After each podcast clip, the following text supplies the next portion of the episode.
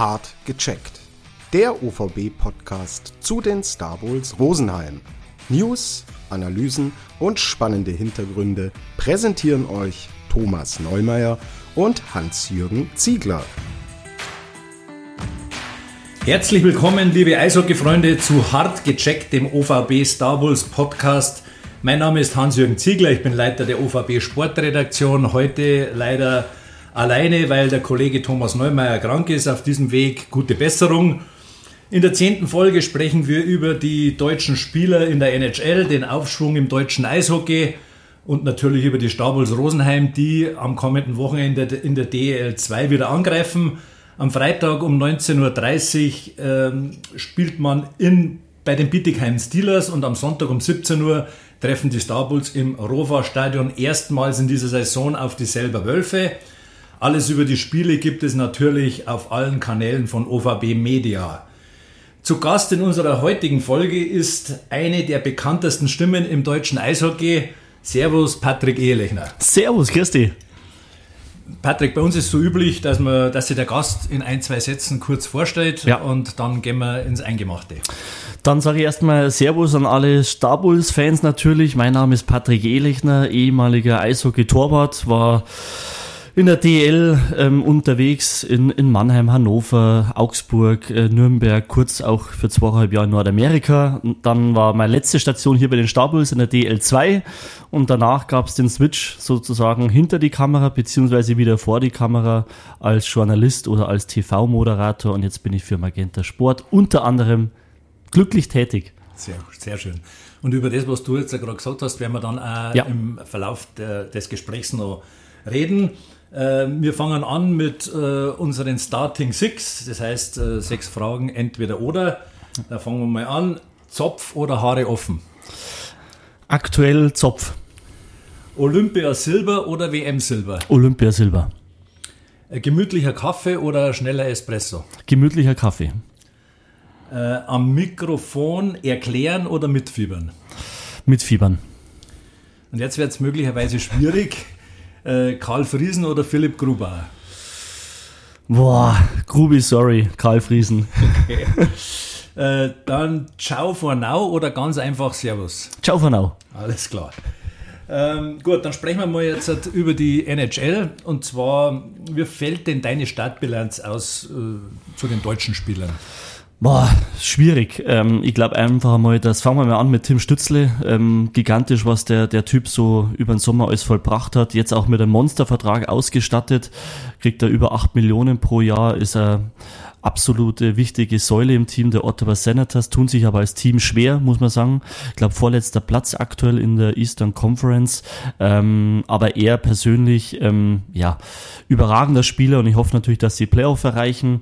Lukas Reichel, ähm, ja, ich glaube, dass Chicago ein unglaublich äh, spannendes Team ist, ähm, sind auch erfolgreich gestartet mit Connor Bedard natürlich, dem nächsten Superstar. Ich würde mal sagen, Sidney Crosby 2.0 und ähm, auch er spielt eine für mich doch wichtige Rolle im Team der, der Blackhawks und ähm, wenn wir auf den Grubi mal weiterschauen, Grubi auch schwierig gestartet in der Saison, Seattle allgemein. Ja. Ich habe da richtig mitgefiebert, immer wenn der Grubi am Anfang im Tor war, haben es nicht gewonnen. Also ist natürlich äh, brutal bitter als Torwart, aber auch jetzt sind es besser in Schwung gekommen. Von dem her ähm, geht es da auch aufwärts. Und wer natürlich äh, brutal unter die Räder gekommen ist, waren die Edmonton Oilers mit dem Leon. Ähm, das ist ähm, im, im, Sport manchmal unerklärlich. Jetzt, ähm, es lief, sie haben die zwei besten Spieler der Welt mit äh, Conor McDavid und, und Leon, aber es hat als Team nicht gepasst. Torhüter waren auch nicht überragend, muss man sagen. Ähm, Gab es jetzt auch einen Trainerwechsel, gestern neuer Trainer eben auch hinter der Bande der Edmonton Oilers und ähm, ja, aber sie kommen jetzt äh, gestern Nacht auch wieder gewonnen ähm, gegen New York Islanders 4-1 und äh, Leon nochmal geschmeidige vier Punkte gemacht bei dem Sieg. Also von dem her ähm, freut mich das für ihn. Und ja, bei den anderen Jungs, Mo Seider, Detroit Red Wings, äh, brutaler Typ, also wirklich unglaublich. Ja. JJ Peterka, Buffalo Sabres, ähm, auch er mit einer fantastischen Entwicklung. Also wir haben wirklich tolle, tolle junge deutsche Spieler drüben in der NHL. Ja. Sie merken es, liebe Eishockey-Fans, wir kriegen da die absoluten Top-Neuigkeiten. äh, weil äh, ich sage jetzt noch dazu, der Aufzeichnungstag ist der 14. November, Dienstag. Äh, wenn Sie sagen oder wenn Sie hören, dass der Patrick sagt, ja, gestern, also nur das zum Verständnis. Ähm, ja, du hast ja gerade jetzt die Topstars auch angesprochen, ja. Leon Dreiseitel zum Beispiel. Du hast ja die Kameraden einmal in Amerika oder ja. in Kanada besucht. Wie war denn das? Es war faszinierend. Ähm, also mal, bleiben wir mal beim Leon. Ähm, das kann man sich wirklich nicht, nicht vorstellen. Also der Leon ist da drüben ein absoluter super, super, Superstar. Ähm, also ich war total ähm, glücklich und dankbar, dass wir haben dort drüben drehen dürfen mit ihm. Und wir kannten uns auch vorher nur flüchtig. Also es war auch am Anfang so ein bisschen äh, mal ein bisschen abchecken von seiner Seite ist ja auch klar, wer ist eigentlich dieser Elechner Typ und als er dann gemerkt hat, dass er mir vertrauen kann und dass ich ja auch ein Eishockeyspieler war, hat er gewusst, was los ist und dann hat man fetzen Gaudi, eine super Zeit. Aber es ist natürlich auch so, ähm, der Leon, egal wo der hingeht, ähm, der hat's nicht normal wie wir. Also der ist selbst an einer roten Ampel springen die Leute aus dem Auto, erkennen sein Auto, wollen ein Autogramm von ihnen. Ähm, wenn wir ins Restaurant gegangen sind, äh, hat man vier Security um uns rumstehen. Jetzt nicht, weil er das geil findet oder ja. cool findet, sondern die, die Menschenmasse nach zehn Minuten waren, glaube ich, 50 Leute um unseren Tisch äh, gestanden und wollten wirklich was vom Leon. Und das ist schon, das mal live zu sehen, nicht nur zu hören, war wirklich ähm, sehr faszinierend. Ist das vergleichbar mit Bayern Stars?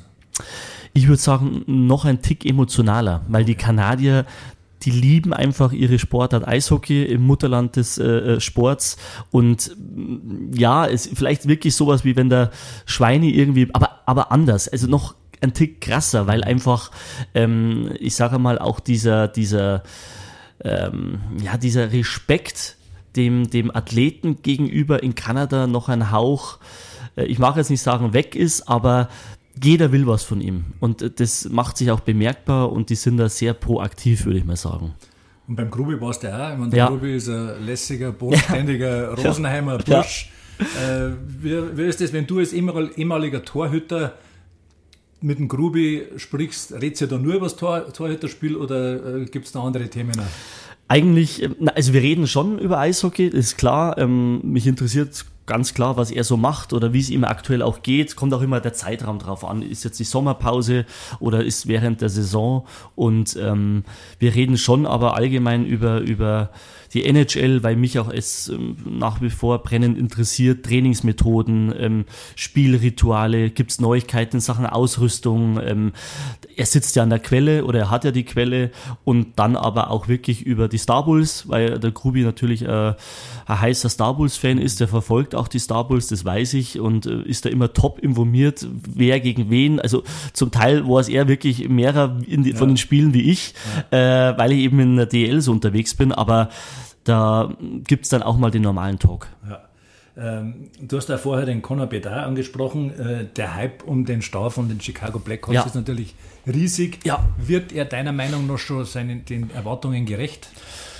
Ich finde ja weil ähm, der Connor ist ein Spieler, man muss ja das so vorstellen, äh, seit Tag 1 bei den Blackhawks hat ja er sein Privatleben aufgegeben. Also es gibt es ja nicht mehr. Egal wo der Typ ist, der, der wird ja so aufgeblasen, weil die NHL braucht ja auch dringend neue Stars, weil ein Crosby ist langsam schon ein bisschen älter. Ein Ovechkin ist mittlerweile auch schon ein bisschen älter. Also die NHL ächzt ja nach Spielern, die sie auch top vermarkten können. Und er ist der nächste Topstar.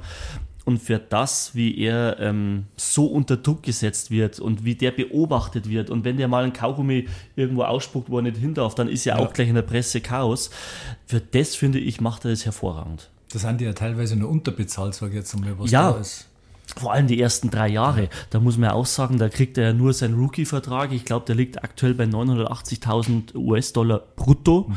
Und ähm, aber ja, ich meine, das ist halt einfach aufgrund der Vergangenheit und hat zwar schon einen Signing-Bonus gekriegt über eine Million, aber trotzdem kein Vergleich zu anderen Spielern. Ja. Dann gibt es noch den Titelverteidiger Las Vegas. Äh, sind die zu stoppen oder wie siehst du die Situation. Aktuell nicht. Ja. Ist mit Abstand die beste Mannschaft, ähm, gespickt mit Superstars. Und was halt mir an Vegas äh, brutal gut gefällt, ist halt das Team. Das, ich, ich, ich finde immer, du brauchst nicht, ich finde, äh, New York Rangers versuchen das ja seit Jahren schon, dass sie immer die Superstars zu sich holen. Äh, umso größerer Name, umso besser, umso mehr Scorerpunkte, umso besser. Aber das ist ja auch gerade das Schöne, finde ich, bei uns im Sport, dass es ganz, ganz selten ist, dass du dir den Erfolg wirklich so kaufen kannst. Ich meine, es gibt Sportarten im Fußball, da ist natürlich ein bisschen anders, das klammer ich jetzt mal ja. bewusst aus, aber im Eishockey, du brauchst einfach eine gute Chemie. Und ähm, ich finde, Vegas hat die. Natürlich haben die auch ihre Superstars, aber ähm, es ist nicht immer nur wichtig, dass du die besten Einzelspieler hast. Manchmal brauchst du, oder ich finde, es reichen ein, zwei Häuptlinge in der Mannschaft, du brauchst vielmehr die wichtigen Indianer. Ja. Äh, warst du schon mal in Las Vegas beim Spiel? Ja, ich durfte ja damals sein beim, beim Stanley Cup ähm, ähm, Triumph vom Gubi. Ah. Da war ich ja 2000, wann war das mit okay. Washington 18, ja. war ich drüben und ähm, war ja beim entscheidenden Spiel in der T-Mobile Arena und äh, habt ihr, glaube ich, da auch mal, mal die Bilder noch geschickt Stimmt. vom Gubi auf dem Eis. Genau, genau. Und äh, ja, das äh, pff, ja. weiß ich nicht, das war auch. Also das geilste Stadion der Welt, da musst du mal hin. Wirklich. Die, die, Show ist Wahnsinn, oder?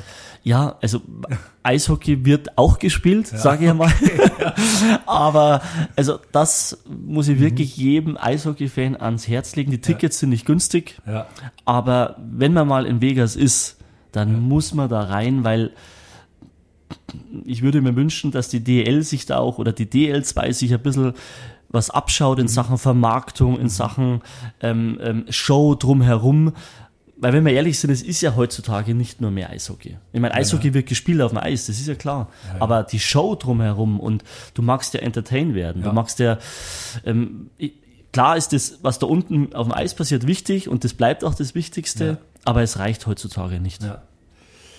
Gut, dann schauen wir mal in die DEL. Ähm, wie sehr schaust du da auf deine ehemaligen Clubs, auf äh, Nürnberg oder Augsburg?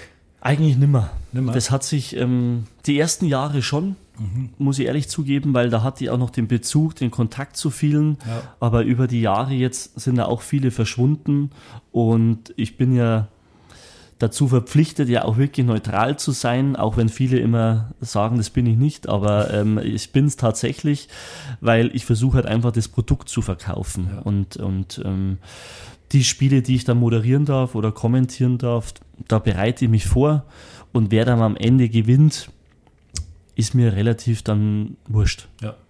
Ähm, München ist ein bisschen schwer aus die Startlöcher gekommen. Ja. Wo siehst du da die Gründe? Wir haben Trainerwechsel. Ja. Ich glaube, Don Jackson, Eishockey-Legende, wird so auch nicht mehr geben mit den meisten DL-Titel ever. Ähm, unglaublich toller Mensch, ähm, ruhig, gelassen, Erfahrung pur. Don hat auch so, a, so eine Affinität, wenn der in einen Raum reinkommt, dann, dann duckst du dich automatisch. Also nicht aus Ehrfurcht, sondern einfach aus Respekt ihm gegenüber. Und ich weiß auch vom, vom Hager Patrick, bester Trainer, den er je gehabt hat. Und ähm, Mai und neuer Trainer, Toni Söderholm, jung, dynamisch, komplett anders, will da auch sein Stiefel irgendwie durchdrücken, was auch normal ist. Und das dauert einfach, ja. weil wenn du ein eingespieltes Team hast, das seit Jahren Don Jackson System kennt und auf einmal kommt da eben Toni Söderholm, dauert, aber ich mache mir da keine Sorgen, dass Red Bull am Ende der Hauptrunde auch wieder ganz ja. oben sein wird. Du hast gerade Patrick Hager angesprochen. Warum ist denn der für die Münchner so wichtig? Er ist Kapitän, klar. Patrick Hager ist für mich einfach wichtig, weil er ähm, das verkörpert, was unsere deutschen Tugenden ausmachen. Ähm, Ehrgeiz, niemals aufgeben, äh, Teamplayer. Und ähm, ich glaube, also wenn jetzt ich ein DL-Manager wäre, egal bei welchem Team, und ich hätte einen Joker von meinem ähm, Gesellschafter frei, mhm. dann würde ich immer einen Patrick Hager kaufen, weil der besitzt einfach die, die Kunst, ähm, auch in der Kabine, das ist für mich ja eh wichtiger wie auf dem Eis, aber er besitzt einfach die Kunst, ähm, das Gespür zu haben für die Mitspieler in der Kabine, ähm, äh, der Leader zu sein, wenn er muss, aber als auch nicht so ein, so ein Leader zu sein, der sich nach außen gut verkauft, dass er mehr Klicks kriegt, mhm. sondern er ist ja eh Social Media sehr bedeckt, das, mhm. mag, mag, er gar nicht, aber ähm, das ist ein kompakter Spieler, äh, Vorbild auf dem Eis, ist sie für nichts zu schade. Und wenn ich äh, an das letztjährige Finale zurückdenke, der, der blockt in der 58. Minute beim 4-1 Vorsprung, also wo du eh schon weißt, das Ding ist durch, blockt der mit Hände, Schulter, Bauch, Schüsse. Ja. Das ist für mich einfach der perfekte Leader. Ja. Kannst du dir vorstellen, dass äh, Grubi und der Patrick Hager da nochmal in Rosenheim spielen? Du hast das ja selber auch gemacht. Ja. Bist nochmal zurück an deine alte Wirkungsstätte oder wo du ja. halt aufgewachsen bist, dass die zwei sagen, okay, äh, wir spielen nochmal für Rosenheim. Ich glaube schon. Also ähm, so, was ich immer raushöre, ja. ist ja auch äh, eine gewisse Dankbarkeit da, was ja auch, finde ich, total äh, angepasst ist. Und also ich könnte mir das schon vorstellen. Also kommt natürlich auch immer auf die Lebenssituation drauf an, will der Grube überhaupt nochmal nach Deutschland und so weiter und so fort. Aber grundsätzlich glaube ich, dass die Einstellung von beiden schon so ist, sie würden gerne was zurückgeben wollen. Ja. ja. Also wenn der Grube für zwei Leberkassemmen spielt, kann der, der ja. Patrick Hager für zwei äh, Bratensemmen kommen oder so. Gar kein Problem. Genau. Ähm, Gut, wir haben jetzt gerade gesprochen über München, dass die ein bisschen schwer als die stattlicher gekommen sind. Dafür sind die Eisbären Berlin umso stärker wieder da. Äh, war die eine Saison nur ein Ausrutscher oder was glaubst du? Ja, ähm, auch wieder bestes Beispiel. So schön oder so bitter ist unser Sport. Das ist einfach so für einen Außenstehenden so schwer zu erklären, weil du kommst schwer aus, den, aus die Startlöcher raus, ähm, kommst in so einen Strudel rein hast Verletzte, ähm, hast Angeschlagene, hast keinen Lauf, hast einen Torwart, der vielleicht nicht ähm, zu 100% fit ist und die unhaltbaren hält und dann verlierst du Spiele. Und wenn du Spiele verlierst, äh, ich bin ja immer noch der festen Überzeugung, dass 10% im Kopf sich abspielen zwischen Erfolg ja. und Misserfolg und du kommst dann immer raus. Also du, du, das ist, deine Beine sind auf einmal schwer, äh, dein Kopf denkt eine Sekunde zu lang. Ja. Und für mich war das eigentlich im, im, Weihnachten schon klar, dass die Eisbären Probleme haben werden, die Playoffs zu erreichen. Das ist ähm, nicht, weil sie schlecht sind, also auf dem Papier ja, ja. ganz und gar nicht, aber das ist manchmal im Sport so, dass du, wenn es nicht läuft und dann läuft auch noch viel gegen dich, dann genau. kommt das Pech noch dazu und dann ähm, kommst du eben nicht in die Playoffs, was für Eisbären brutal ja. bitter war meine, du beobachtest ja oder du bist ja immer live dabei und überträgst ja. die Spiele. Ähm, was sind denn für die die herausragenden Spieler aktuell in der äh, DEL? Ich schaue natürlich immer, mir sei es verziehen, natürlich auf ja. die Torhüter. Ja. Ähm, ich, Matthias Niederberger und Joachim Eriksson aus Schwenningen finde ich zwei herausragende Torhüter mit fantastischem Spielstil und, und ähm, da schaue ich natürlich immer zuerst drauf, das ist ja auch klar. Und äh, von den Spielern her, mei, wir haben eigentlich wirklich unglaublich interessante Spieler in, ähm, in unserer ähm, Liga. Ich sage mal, ein Marcel Nöbels, ähm, Eisbären Berlin. Boah, also, dass der auch nicht drüben spielt, ist für mich ein Wunder. Der hat der Augen auch im Hinterkopf. Der, der Typ ist wirklich ein bisschen so ein Zauberer. Ja. Jasin Elitz, ähm, auch München fantastischer Spieler. Hager habe ich schon erwähnt, ist ein anderer Spielertyp zwar. Ähm, wen haben wir denn noch so? Ich würde Matthias Plachter im Mannheim. Ähm, es ist eh so ein bisschen, dass sich die Zeiten so verändert hat zu früher, weil wenn ich jetzt früher so zurückblende mit, mit äh, unseren Ausländern, Cody Sherven, Dale mhm. Derkatsch, äh, Chris Valentine, ähm, also es gibt schon auch Top-Ausländer in der DEL, aber die, ähm, die Loyalität ja. zu einem Verein, länger zu bleiben als Ausländer, die gibt's nicht mehr. nicht mehr. Also fast nicht mehr. Ja. Und deswegen ist es auch für einen Fan unglaublich schwer, sich mit dem zu identifizieren, weil gewöhnlich hast du ja einen Ausländer da, ein Kanadier, der hat hier Top-Saison und wenn der hier 60 Punkte hat, dann kannst du eigentlich davon ausgehen, dass er entweder in die Schweiz geht oder wieder zurück nach Amerika und deswegen hebe ich da auch gerne mit die deutschen ja. Spieler hervor. Ja. Das ist, man, man sieht es ja in Rosenheim zum Beispiel, da ist ein Tyler McNeely, ja. der ja vorher lang da gespielt Richtig. hat, der jetzt wieder da ist. Ja. Das ist halt einfach ein Publikumsliebling. Der Richtig. kann einmal weggehen, aber es ist einfach Richtig. so. Aber selten, du, ja? ist selten Ist echt selten worden, selten leider. Definitiv, ja. ja. Okay, dann gehen wir mal ins zweite Drittel ja. und da fangen wir mit ein paar Sätze an, die du uns bitte vervollständigst. Sehr gerne. Eishockey ist mein Leben, weil es der geilste Mannschaftssport der Welt ist. Wäre ich nicht Eishockeyspieler geworden, dann wäre ich unglaublich gern Pilot geworden. Ah. Ja. Ich liebe es zu fliegen. Bist du so, schon selber mal geflogen? Äh, ich war schon mal vorne im Cockpit drin, Okay. habe auch ähm, meine App, diesen äh, Flightradar 24, wo ich alles verfolgen kann und ab und zu erwische ich mich, dass wenn ich in den Himmel hoch schaue und es fliegt gerade ein Flieger an mir vorbei, will ich unbedingt wissen, woher der kommt und wohin der fliegt. Ja. Kann man ja mittlerweile alles. Alles ist Kannst ja irre, ganz schlimm, ganz, Ja, ja. ganz schlimm. Ähm, Torwart wurde ich, weil. Ja, weil ich ähm, damals äh, Karl Friesen beobachtet habe. Und da bin ich auf dem Schoß gesessen von meinen Eltern und der Puck war ähm, in einem komplett anderen Drittel und ich habe aber nur auf den Karl geschaut, obwohl der nichts gemacht hat. Und meine Eltern haben mich öfters darauf hingewiesen, dass die Scheibe doch in einer anderen Zone ist. War mir aber wurscht. Okay. Die Kühlbox ist. Äh, ein, ein Format, das ich ins Leben, ähm, ins Leben gebracht habe, um den Eishockey-Fan etwas zu entertainen. Ihr habt ja, glaube ich, sogar einen Preis dafür gekriegt oder seid vorgeschlagen Richtig, gewesen, genau, ja. Also War- das kommt schon gut an.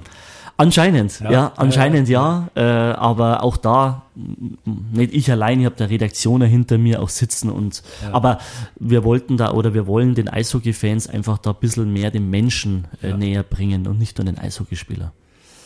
Dann haben wir noch einen, einen Satz und zwar: Der prominenteste Sportler in meinem Telefonbuch ist.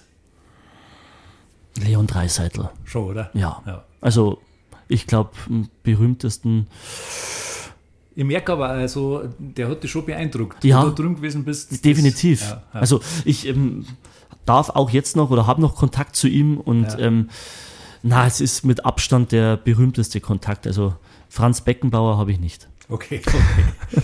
Gut. Also jetzt äh, sprechen wir mal ein bisschen über dich. Und zwar, du bist ja einer von den vielen Eishockey-Torhütern, die in der Rosenheimer Torwartschule ausgebildet worden sind und auch was erreicht haben. Und du hast dir von einem der größten einiges abgeschaut. Was hat dir an Karl Friesen so fasziniert? Seine Ruhe im Spiel, ähm, seine unglaublichen Reflexe im Spiel und einfach auch der Mensch, also abseits des Eises, weil meine Eltern haben ja einen freundschaftlichen Kontakt zum Karl gehabt oder immer noch und ähm, daher habe ich den Menschen hinter dem Helm, damals Helm, äh, kennenlernen dürfen und das war einfach für mich ein unglaublich ähm, toller Mensch. Wie aufregend waren für die der erste Kontakt mit den Friesen? Ja, unglaublich erinnern, nervös, ja, ja, Ja, unglaublich nervös. Ähm, er unglaublich groß, weil ich war natürlich ein bisschen kleiner äh, und ähm, ja, brutal nervös und habe dann zum Glück einen Cooper Eishockeyschläger von ihm geschenkt gekriegt, den habe ich ja heute noch Ja. mit Widmung. Also es war natürlich, war im Bett mit dabei, das Ding. Ja. Also der Karl Friesen war schon, ich habe ihn auch selber kennengelernt und habe vor kurzem erst wieder Kontakt gehabt zu ihm. Er ist einfach äh. Immer noch gleich ja, auch, immer gell? noch gleich und der strahlt auch am Telefongespräch so eine Ruhe aus. Das stimmt. Das ist einfach Wahnsinn. Ihr, haben nicht ja. viele. Ja, haben nicht viele. Ja, das stimmt. Ähm, was ist denn so besonders für die Torhüter in Rosenheim? Warum haben sie da so viele starke Torhüter entwickelt? Äh, Das hat ja schon Tradition. Also Ja. Das war ja schon in den letzten Jahrzehnten so. Ich glaube einmal, äh, einen sehr großen Anteil daran hat einfach auch Sigi Hara, Ja. äh, der Torwarttrainer äh, von, von dem Sportbund damals, weil das war, glaube ich, auch eine Seltenheit, dass wir einen festen Torwarttrainer hatten zu der damaligen Zeit. Ich meine, das ist ja Stand heute immer noch nicht Standard, leider nicht einmal in der DL Standard, das ist unglaublich schlimm. Ähm, aber wir hatten ja damals eben, für mich war es ja normal. Ich meine, du bist jung und Torwarttraining ist ja klar, aber jetzt mit viel Abstand und dem Wissen, was ich habe von anderen Vereinen, ist es eben nicht normal gewesen und ich glaube, dass der Harasigi unglaublich einen großen Anteil hatte. Und auch für mich persönlich war das dann damals äh, der Dave Pryor, das war der damalige Coach von den Washington Capitals, der war auch dann zweimal hier, weil er Torwartschule gemacht hat. Und ähm, der war äh, ganz, ganz ein wichtiger äh, Bestandteil in meinem Eishockey-Torwart-Dasein. Okay, und dann bist du dann aus Rosenheim über Mannheim nach Hannover gewechselt Ja. und warst äh, bei den Scorpions Anfang der 2000er Jahre Ja, der jüngste Torwart Ja. in der DL mit 17, glaube ich, oder? 17 und ein paar zerquetschte. Ja, Äh, jüngster Starting Goalie der DEL, damals das Spiel gehabt in Essen, 3-2 gewonnen. das auch noch. Äh, das auch noch. Äh, das war natürlich Hollywood-reif, aber das war wirklich. Ja, zwei Torhüter haben sich verletzt. Das war damals der äh, Andrew Werner und Björn Leonhardt, den kennt man auch noch aus Rosenheim. Genau. Und ähm, sie haben dann Torwart gebraucht, wollten keinen Ausländer verpflichten. Ich war damals der dritte Torwart in Mannheim und ähm, die Kontakte über meinen Manager und, und Hannover kamen dann damals zustande. Und die haben mir im Nachhinein das Vertrauen gegeben. Weiß zwar nicht warum, weil die kannten mich ja gar nicht. Ja, ja. Aber war brutale Erfahrung und, und weiß ich nicht, wenn ich so zurückdenke, ein bisschen strange, wie, Ja. wie, wie, als ob das eine Geschichte wäre, die du mir gerade erzählst, die Ja. gar nicht stattgefunden hat. Weil da kommst du als 17-Jähriger her. Das sind natürlich etablierte Spieler. Und ich, Ja, glaub, irre. ich glaube, der Unterschied zwischen die alten Spieler und die jungen Spieler war damals noch größer. Also Ja. noch, die Jungen sind, heuer, sind jetzt äh, Ja, Profis, Profis, Profis genau, ja, und jetzt, ähm, damals war das ja, ich meine, ging ja schon los, dass ich äh, habe kein Auto bekommen, sondern einen 125er Roller. Weil ich war ja 17, volljährig, da haben sie gefragt, du, wie kommst du eigentlich ins Stadion? Du brauchst, äh, mit dem Bus ist schlecht. Ja, ja, Da ja. habe ich gesagt, ja, äh, puh, ich habe nur einen 125er Führerschein. Ja gut, dann kriegst du einen, kriegst einen 125er Roller. und so ging es dann eben los in Hannover. Sehr gut. Äh, 2003 bist dann, hast dann den Sprung über den großen Ja. Teich gewagt und bist in der fünften Runde von den San Jose Sharks gedraftet worden äh, und hast dann in Kanada in der Juniorenliga gespielt. Genau. Was waren denn da deine Erfahrungen? toll. Also das war damals ähm, in jungen Jahren, ist glaube ich die OHL, ist ja jetzt noch professioneller, aber damals schon jedes Spiel live übertragen worden, ähm, volle Hallen, also ich rede von 10.000 Menschen, die äh, Juniorenspiel angeschaut haben und das hat mich einfach unglaublich fasziniert. Du bist damals schon wie ein Profi ähm, behandelt worden und ähm, äh, ich muss schon sagen, dass das für die Entwicklung als Torwart oder und auch als Mensch mir so gut getan hat. Also ich würde mal auch sagen, behaupten, ich bin so ein bisschen als Jugendlicher rüber und kam dann als Erwachsener zurück, weil du halt so auf dich selbst schauen hast müssen. Ich habe da mal in die Statistiken noch geschaut in der Mannschaft. Da Ja. waren drei Stürmer. Ja, Zwei waren eigentlich ziemlich weit vor dem dritten. Mhm. Und der dritte ist aber der einzige, der äh, den Sprung in die NHL geschafft hat. Witzig, Und, ja. und die anderen zwei haben in Deutschland gespielt. Ja. Der eine sogar in Waldkraiburg, glaube ja. ich. Ja, Wie, wie, wie gibt es das? Ich meine, die sind gleich alt, die schießen Tore da, sind in der Scorerliste vorn, aber der, der eigentlich am ja, also weniger schießt, der eine, was du gesagt hast, war Bobby Chaumont. Den wollte ich damals eigentlich auch nach Rosenheim bringen, hat Ja. aber leider nicht geklappt. okay. Ähm, das ist eigentlich wirklich, also ich sage mal, du musst zum richtigen Zeitpunkt am richtigen Ort sein, gepaart mit Sympathie vom Club oder vom Trainer. Ja. Also ähm, da fallen ja auch immer noch aktuell unglaublich viele tolle Spieler durch diesen Sieb durch, ähm, weil eben die Sympathie muss gegeben sein, wie ja bei uns allen. Also entweder Ja. du magst den oder magst nicht. Ja.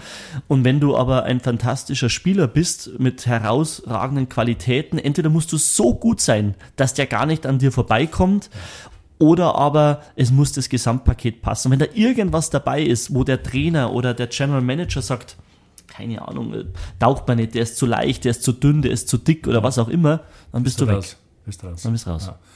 Und bei dem Draft warst du ja vor Ort. Da war ich in Nashville vor Ort, ja. Ja. Wer war das? Ja, crazy. Äh, wir hatten, ich hatte zum Beispiel denselben Agenten äh, wie auch äh, Marc-André Fleury. Äh, war dann eben mit dem Essen, habe mich dann da auch mit dem befreundet und äh, bin mit dem in Kontakt und auch unglaublich toller Torhüter, toller Mensch. Ähm, du sitzt halt dann da ja, mit Marc-André Fleury und ähm, habe da auch dann Bobby Orr kennenlernen dürfen, ein Draft und ähm, war vor Ort und wenn du halt da aufgerufen wirst und gehst dann auf die Bühne, bekommst dein Trikot, Wahnsinn. na, ist schon ein Wahnsinn. Und du hast auch wahnsinnig viele äh, interessante Leute kennengelernt Ja. dort. Und äh, was, was bleibt denn oder was für drei Dinge bleiben denn aus deiner Zeit in Kanada? Gibt es da was, wo du sagst, ah, das fällt mir sofort ein? Also ich sage mal, unglaublich schlimme lange Busfahrten. Also, das, also da ist Bremerhaven, ist da Witz dagegen. Ich kann mich erinnern an, an Fahrten, da haben wir 18 Stunden gebraucht zum Spiel. Aber sind- irgendwas gelesen, irgendwas Acht- habe ich gelesen, dass du gemeint hast, das ist äh, hin und zurück oder Ja, irgendwas war ja. da, glaube ich. Gell? Ja, es stand halt so die Information, stand halt auf so einem Board in der Kabine Ja. und ähm, da sind wir, ähm, boah, wo das war hinter Sault Ste. Marie, also ich, ich habe den Namen Gott sei Dank auch vergessen. Ja. Auf jeden Fall stand da eben äh, Travel Time 18 Stunden und dann dachte ich mir, ja gut, das geht ja noch, weißt neun Stunden hin, neun Stunden zurück, kriegst irgendwie rum und dann habe ich mir aber schon gedacht, das war schon ein bisschen komisch, als die Abfahrtszeit dann irgendwie um zwei Uhr in der Nacht war, weil ich mir gedacht habe, das Spiel ist erst um 8 Uhr auf Nacht, wenn wir jetzt neun Stunden fahren, was machen wir schon Mittag dann da dort? Ja. Habe aber auch mir nichts dabei gedacht, steige in den Bus ein und dann äh, habe ich eben erfahren, ja, also wir fahren jetzt da irgendwie äh, 1600 Kilometer, also circa 18 Stunden und ich bin sämtliche Gesichtszüge sind mir entglitten, weil ich nicht mehr gewusst habe, was ich sagen soll. Was mache ich jetzt 18 Stunden in diesem Fußka in dem, in dem Karton da herin, in dem Bus? Und äh, ja, das war wirklich schlimm. Da kann man sich schon vorstellen. Aber gell, ohne Internet, also da gab es ja, ja. noch nicht äh, iPhone und iPad und ich habe da damals einen, das weiß ich noch, von meinem Papa, ich habe nämlich, war ich ganz stolz drauf, ich rede wie ein Alter, ist ganz schlimm. äh, ich habe einen tragbaren DVD-Player bekommen. Okay. Weißt du, zum ja, Aufklappen ja, ja, hast du genau. DVD reingetan. Und mein Papa hat mir damals immer, weil er so ein Fan war, TV Total äh, mhm. aufgenommen. Mhm. Und die hat mein Papa mir immer wieder rübergeschickt. Und dann habe ich die ganzen TV Total-Serien mir äh, auf meinen tragbaren DVD-Player, also es war wirklich... Naja, und so waren halt dann jetzt, also das ist zum Beispiel unglaublich lange Busfahrten, ähm, das andere würde ich sagen, was war noch so? Ähm, Fans. Du bist da wie so ein kleiner Local Hero.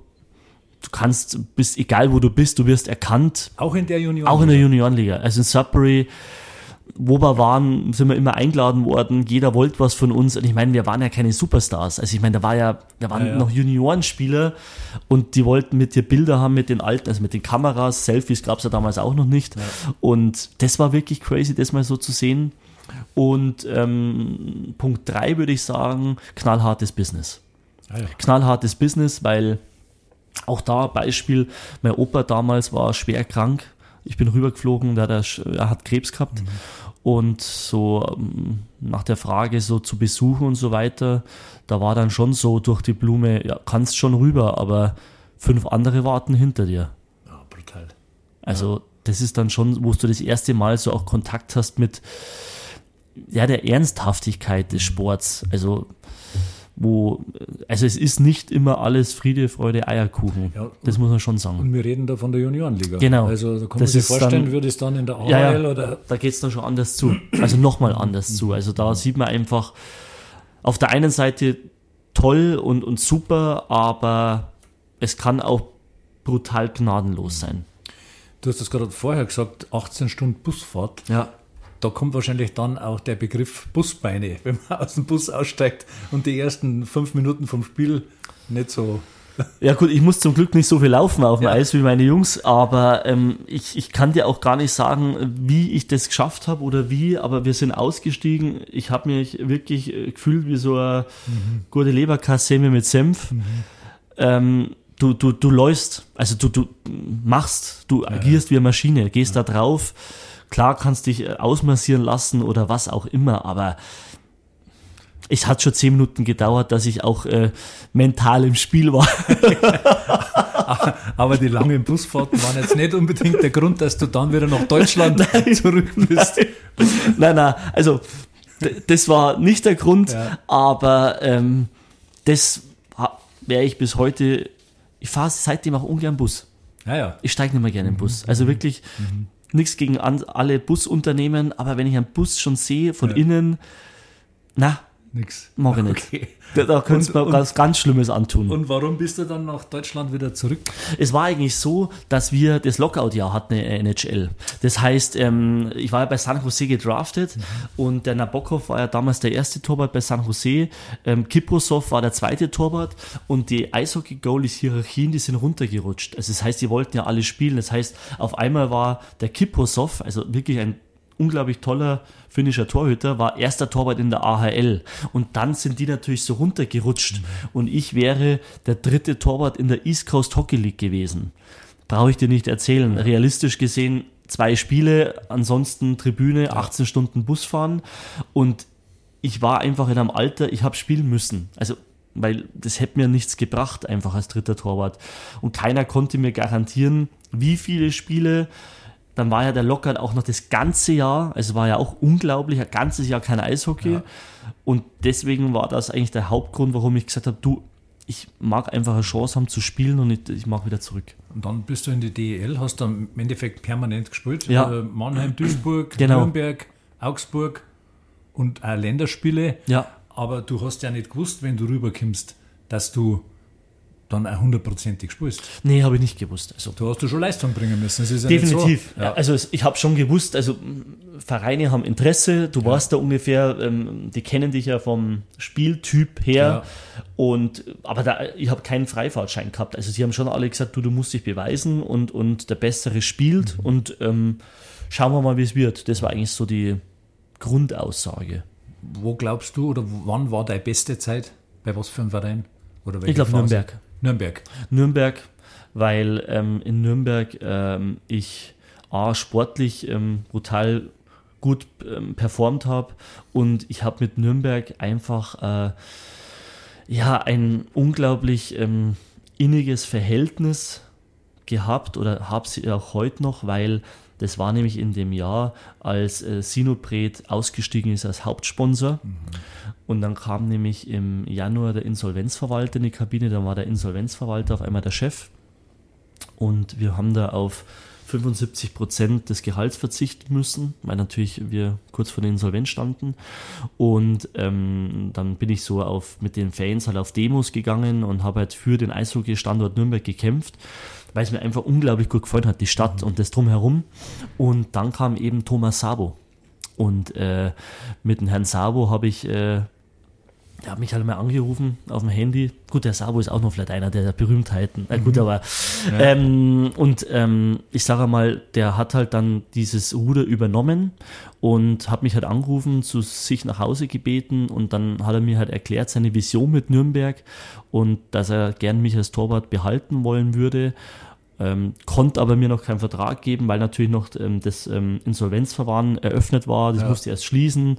Und daher muss ich einfach sagen, war das unglaublich eine tolle Zeit, spannende Zeit, weil ich halt einfach von fast Bankrott über ähm, Hauptrunden, Vorrundensieger ähm, alles erlebt habe. Außer ja. natürlich die Meisterschaft leider, ja. ja.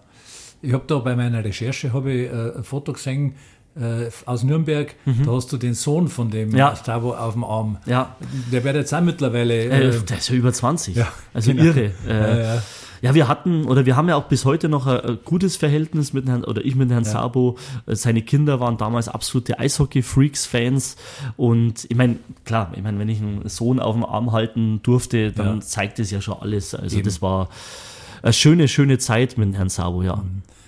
Und zum Abschluss bist du dann nochmal nach Rosenheim zurück. Wie genau. wichtig war das für dich, dass du nochmal in deine äh, Heimat äh, zurückkehrst und dann eben auch für deinen Verein spielst, wo du das Eishockey spielen gelernt hast? Schon wichtig, weil äh, es war schon auch so irgendwie irgendwo einmal ein Plan, weil ich halt gesagt habe, ich würde gerne halt das zurückgeben oder etwas zurückgeben, wo ich halt ähm, meine ersten Schritte begonnen hatte. Das hat dann so einfach gepasst und, und äh, bin da auch dankbar für die Erfahrung, weil es einfach, auch wenn wir jetzt sportlich nicht den größten Erfolg hatten in dem Jahr, ja. aber es war einfach äh, für mich schon eine tolle Erfahrung, einmal wieder diesen Spirit, ist ja kein Vergleich, wie es jetzt ist. Ich meine, wenn du das jetzt anschaust, ist das ja, war das ja, ja früher der Madison Square Garden und jetzt haben wir eine, eine Multifunktionsarena. Ja. Ähm, aber ja, es war trotzdem, äh, wenn man es natürlich rein auf die Sportlichkeit zieht, nicht gut oder nicht gut genug, aber im Nachhinein fürs Leben zählt ja nicht immer der sportliche ja. Erfolg. Also das sind ja Freundschaften oder auch Erfahrungen tausendmal wichtiger wie, klar, nehme ich jede Meisterschaft, würde ich gerne mitnehmen, aber ich glaube, sowas hält halt irgendwie länger. Aber ich denke, der Schritt dann zur der Moderation ja. und das hast du ja schon, ich habe das auch gemerkt, äh, haben wir mal ein Interview gemacht, mhm. bei Radio Charivari war das, und dann habe ich mir schon gedacht, Wahnsinn, wie professionell du da ja. vor dem Mikrofon schon gewesen bist. Ja. Hast aber schon natürlich erste Erfahrungen, glaube ich, gesammelt in Nürnberg, das ja. hast mir du gesagt. Patricks kleine Eishockeywelt damals. Genau, richtig. Ja. Genau. Was war das für eine Sendung? Das war, äh, die ist eigentlich aus der was heißt Not entstanden, aber es war dieses Jahr, wo wir ähm, unseren Hauptsponsor verloren haben mit Sinopret und ich hatte einen Kreuzbandriss. Das heißt, ich war ja ein Jahr lang, Kreuzbandriss war Anfang Oktober, das heißt, der Sohn war vorbei und ähm, im Dezember eben war dann dieser große Knall und ich habe mich dann damals eben auch äh, mit äh, Otto Sickörer unterhalten, der damalige Manager weil wir gesagt haben, wie könnte jetzt ich der Mannschaft helfen? Also nicht sportlich logischerweise, aber anders. Und dann kamen wir eben auf die Idee, ich spiele eh nimmer und vielleicht soll ich einfach mal diese Medienschiene ausprobieren, weil ich war da auch Co-Kommentator dann für Radio N1 war das mhm. damals in Nürnberg und war eben Co-Com bei den Spiele daheim und ähm, wir haben so ein Format ins Leben gerufen, wo äh, Frankenfernsehen, also der Regionalfernsehen, zum Pendant zum RFO hier, ähm, habe ich einen Kameramann dabei gehabt, einen Tonmann und bin in die Kabine gegangen. Und da habe ich dann einfach das Mikrofon bekommen und habe dann so Stories gemacht. Und die kamen halt dann witzig rüber, weil natürlich die Jungs mich kannten, ja. anders wie wenn ein Journalist reingehen würde. Und aus dem entstanden dann, glaube ich, acht Episoden, die dann auch ausgestrahlt worden sind äh, im Fernsehen, beim Regionalfernsehen. Und so hatte ich dann die ersten Berührungspunkte mit Kamera, ja. Du, du, warst quasi der erste Influencer als, äh, ich war der, der erste, ohne dass ich es gewusst habe. genau. In Rosenheim ist dann auch, äh, natürlich weitergegangen. Du hast dann auch Spiele kommentiert fürs Radio. Genau, Charivari. Ja, genau, und dann ist zum Fernsehen gegangen. Dann ist zum Fernsehen gegangen, ja. Das war wirklich äh, irre. Ähm, damals äh, Star Wars Spiele in der DL2 noch mit äh, kommentiert. Ich glaube auch noch mit dem damals längsten Playoff-Spiel kann ich mich erinnern, oder? Das war doch zu Hause richtig, gegen. Richtig. Ach komm, mein Eishockey-Kopf-Lexikon lässt nach. Ah. Auf jeden Fall haben wir erst am nächsten Tag gewonnen. Es war 0 Uhr 20 ja, oder irgend. Also richtig. auf jeden Fall, das war mit dabei. Und dann war ich ein Jahr Trainee Red Bull Media House. Da habe ich eben ja, Kameraschulung, ähm, mhm. Redaktionsschulung, ähm, Moderationsschulung bekommen. Weil, Darf ich ganz kurz ja? Ja. Da, da, hast du nämlich, das habe ich gelesen, äh, du hast überlegt, äh, spielst du noch Eishockey Richtig. weiter? Und hast aber dann irgendwo in München in einem Café ja. jemand kennengelernt oder ja. der ist neben dir gesessen und äh, der dir gesagt hat, äh, mach das, wenn du die Chance kriegst, genau. dieses Trainee-Programm Das war, ähm, ja, super recherchiert. Äh, ich habe ja. von dir nichts anderes erwartet eigentlich. okay. ähm, nein, es war wirklich so, dass der Philipp Wohlfahrt, das war der damalige ähm, Servus TV Live-Sport-Chef, auch äh, wohnhaft in Rosenheim übrigens, ähm, der hat mich gefragt, ob ich zum Trainee kommen möchte nach Salzburg. Und ähm, für mich war das eher so ein bisschen Majestätsbeleidigung, wie ich soll aufhören und spinnt der und so weiter war dann im Urlaub, habe dann eine Pro-Kontra-Liste gemacht, weil ich hatte damals noch Angebote in Dresden, Krefeld, Heilbronn. Mhm. Und ähm, die Pro-Kontra-Liste war einfach zu schlecht fürs Eishockey. Es waren zu viele Punkte fürs Aufhören. Ja. Dann, dann habe ich mich eben dazu entschieden, aufzuhören, aber ich war mir nicht sicher. Und dann bin ich damals in, im Sommer äh, nach München gefahren, in ein Café und habe mich da hingesetzt und ähm, Café war voll, es war ein Platz noch frei. Und ähm, wenn man sich hinsetzt, dann schaut man nach links und rechts und so weiter und so fort. Und dann schaue ich so nach links rüber und dachte mir, diesen Kopf kenne ich ja irgendwo. Wir konnten aber ganz, ganz schwer irgendwie, ähm, ich sage mal, einschätzen, woher. Und dann habe ich gegoogelt und dann war das der CEO vom Red Bull Media House in Salzburg. Mhm weil ich, da gibt es nämlich so einen arg Stammbaum, wenn, wenn du in Red Bull Media reingehst und, und dann war eben dieser Kopf da dort gegangen. Und dann saß er eben neben mir und dann ähm, habe ich den eben angesprochen, er war da mit Frau und Hund und habe ich gesagt, entschuldigen Sie, Sie kennen mich null, aber ich habe das und das vor und habe ihm das so ein bisschen kurz erläutert. Und dann hat er mir eben gesagt, du Patrick, ich kenne dich jetzt zwar nicht sportlich, aber wenn du die Chance hast, durch Herrn Wohlfahrt zu uns zu kommen und so ein Trainee zu bekommen, dann musst du es machen. Und das war dann für mich der entscheidende Faktor, wo ich gesagt habe, okay, that's it, ich höre auf. Und dann hast du Olympia 2018 kommentiert, ja. NHL-Spiele. Was war der Höhepunkt wahrscheinlich? Olympia. Olympia, ja. Olympia, Pyeongchang. Ich war vor Ort für Eurosport. Ich fliege darüber, habe eigentlich gar nicht gewusst, was mich erwartet. Ähm, habe auch ehrlich gesagt von den Deutschen auch nichts erwartet, weil ich mir dachte, ja, der Klassiker, so Viertelfinale wäre schon Wahnsinn. Und war da eben mit Gerhard Leinauer vor Ort und auf einmal nimmt es irgendwelche Formen an und wir gewinnen dann dagegen Schweden und äh, kann, also weiß ich nicht. Also das war wirklich, ich muss sagen, der schönste sportliche Erfolg, obwohl ich nie ein Teil davon war sportlich, aber dieser Spirit, diese zweieinhalb Wochen da drüben live vor Ort dabei sein mhm. zu dürfen, und, und wir gewinnen Silber oder wir gewinnen eigentlich fast Gold. Wahnsinn. Ja. Also eigentlich haben wir es schon gehabt. Richtig. Und dann ähm, wird Silber und die Feier danach im Deutschen Haus äh, mit den Jungs alle zusammen und ich war ja immer noch so ein bisschen ein Teil davon, weil ich ja erst vor drei, vier Jahren aufgehört habe. Ich hätte danach eigentlich aufhören müssen. Besondere Momente. Besondere Momente. Ja, also unvergesslich haben ja. sich so eingebrannt in mein Gehirn, werde ich nie vergessen. Und vielleicht ein unvergesslicher Moment. Du hast vor kurzem erst mit einer Reporterlegende oder Moderatorenlegende, ja. Fritz von Turn und Taxis, ja. zusammen moderiert. Was kann man denn von so einem alten Fuchs lernen oder wie, was gibt dir das? Toller Mensch, ähm, herausragende Persönlichkeit, äh, 73 Jahre jung. Ich kenne ihn ja auch noch von früher, von den ersten Übertragungen. Damals bei Premiere 94 war er eher der TV-Host. Dann Fußball, und eigentlich bestätigt es immer wieder die These, äh, umso erfolgreicher, umso mehr Profi, umso mehr guter Mensch. Also ich habe mich dann auch öfters mit ihm ähm, treffen dürfen und habe auch jetzt Kontakt. Vielleicht ist er auch so ein berühmter Kontakt, ich weiß es nicht. Ja. Also aus journalistischer Sicht schon. Na, also Fritz ist ein ähm, brutaler ähm, alter Fuchs. Ähm, habe da auch tolle Stories von ihm hören dürfen können.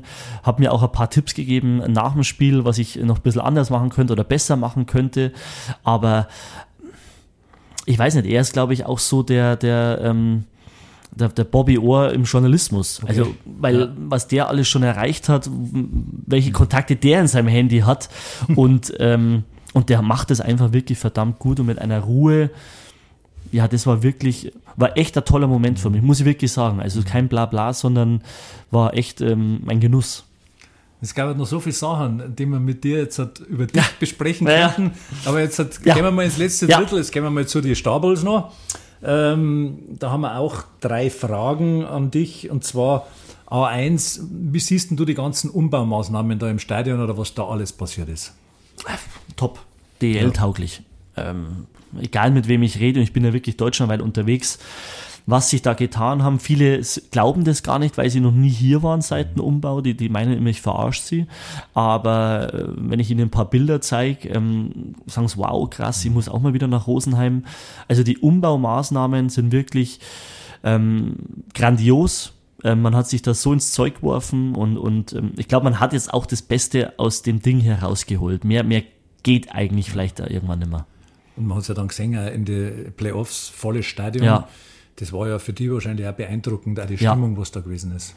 Ja, ich meine, ich war ja ein paar Tage vorher beim Finale äh, München gegen Ingolstadt. Und dann komme ich daher in die Oberliga und äh, andere Stimmung, also anders. Ich mache jetzt nicht sagen besser, aber halt intensiver. Und äh, die Stimmung war, ich durfte dabei sein beim entscheidenden Spiel gegen Weiden.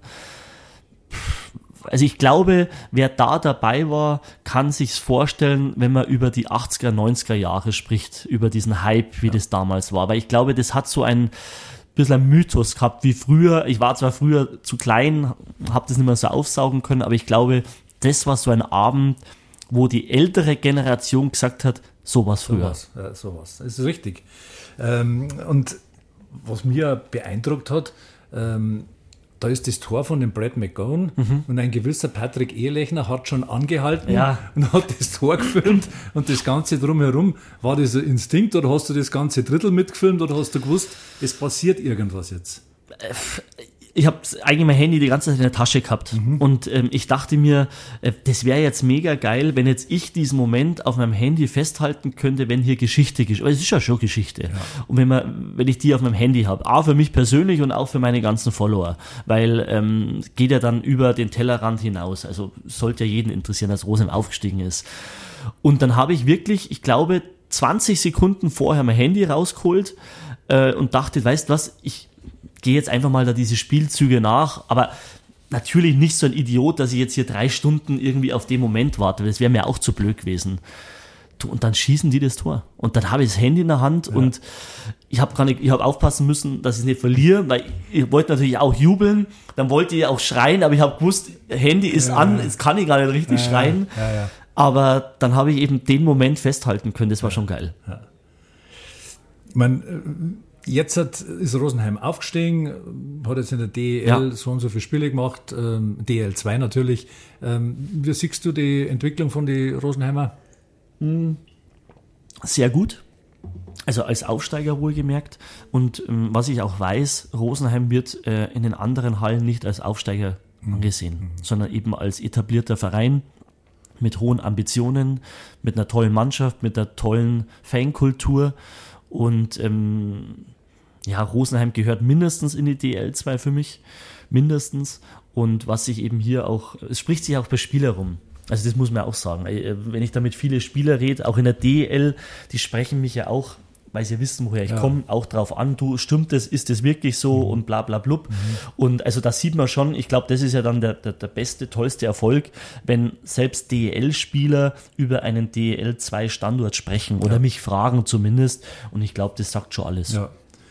Jetzt bist du, darf man sagen, ja. mittlerweile 39. Richtig. Und im Rosenheimer Tor steht auch ein 39-Jähriger, der Thomas Pöpperle. Stimmt, ja. Ähm, juckt's die da nicht noch und das sagen, Mensch, das war für mich auch was, oder hast du da nur Bewunderung, dass einer in dem Alter noch so spielt? Also Bewunderung, mhm. ja. Ähm, Habe ja damals auch gegen Thomas noch spielen dürfen. Mhm. Ähm, also es ist schon zach mit 39. Also ja. da musst du schon ähm, die Zeiten früher umso älter, den da hinten können wir reinstellen, sind vorbei, weil es einfach viel athletischer geworden ist. Aber also jucken tut's mich schon ab und an, vor allem bei so engen Spielen, wo dann der Torhüter X, also das heißt jetzt hier Thomas Pöppele oder in der DL das Spiel entscheidet, da denke ich mir schon so, hätte ich jetzt den auch gehabt, mhm. stelle ich mir dann immer die Frage. Und äh, aber dann bin ich wieder ehrlich und wach wieder auf und sag, bleib da, wo du bist. Okay. Das Torwartspiel hat sich ja auch geändert, aber er spielt noch so oldschool, ja. sag ich jetzt mal. Und äh, Christopher Kollatz natürlich, weil ich über den Christopher mal gefragt, äh, was er abschauen kann. Also vom Torwartspiel an sich ist es ganz anders, ja. aber natürlich sagt er diese Ruhe. Ja. ja und ich meine, du hast jetzt den Christopher Kollatz auch schon gesehen. Ähm, wie siehst du den? Neue Generation, New School mhm. ähm, versus Old School. Ähm, interessanter Torwart. Ich glaube, auch er hat sich in den letzten zwei Jahren sehr gut entwickelt. Die Spiele, die ich bisher von ihm in der DL2 gesehen habe, waren sehr gut. Auch nicht umsonst, sage ich mal, äh, auch bei Red Bull München unter Vertrag oder auch im erweiterten Kader. Und ähm, wenn er weiter an sich arbeitet, ähm, dann kann es, glaube ich, auch ein großer Torwart werden. Ähm, sind ja oft die Kleinigkeiten. Äh, der kommt jetzt, glaube ich, auch in ein sehr, sehr wichtiges Alter, wo halt sich dann nochmal wirklich entscheidet, wohin die Reise geht. Okay, also jetzt kommen wir schon langsam zum Ende, ja. weil sonst wird es zu lang, ja. aber wir hätten noch so viele Sachen zu besprechen. Wir können das vielleicht noch mal in der zweiten Folge ja. machen. Äh, zum Abschluss haben wir immer die Frage aller Fragen. Du bist auch Trauredner und richtest äh, zusammen mit deiner Frau auch äh, Hochzeitsevents aus. Hast du schon mal einen früheren Teamkollegen verheiratet? Nein, das noch nicht. Aber wenn das mal kommt, da bin ich gespannt. Das wird wild. das wird wild, okay, alles klar. Patrick, dann herzlichen Dank. Das danke dir, war danke. hart gecheckt. Der OVB Stables Podcast, Folge 10 mit Patrick Ehlechner. Servus und bis zum nächsten Mal. Ciao for now. Das war die neue Folge von Hart gecheckt, dem OVB-Podcast zu den Star Bulls Rosenheim. Alle Episoden findet ihr bei Spotify, Apple Podcasts und allen gängigen Podcast-Anbietern. Alles weitere zu den Star Bulls gibt es auf den Angeboten von OVB Media. Live-Ticker, Analysen und spannende Hintergründe findet ihr auf unseren Seiten. Damit danke fürs Zuhören und bis zum nächsten Mal.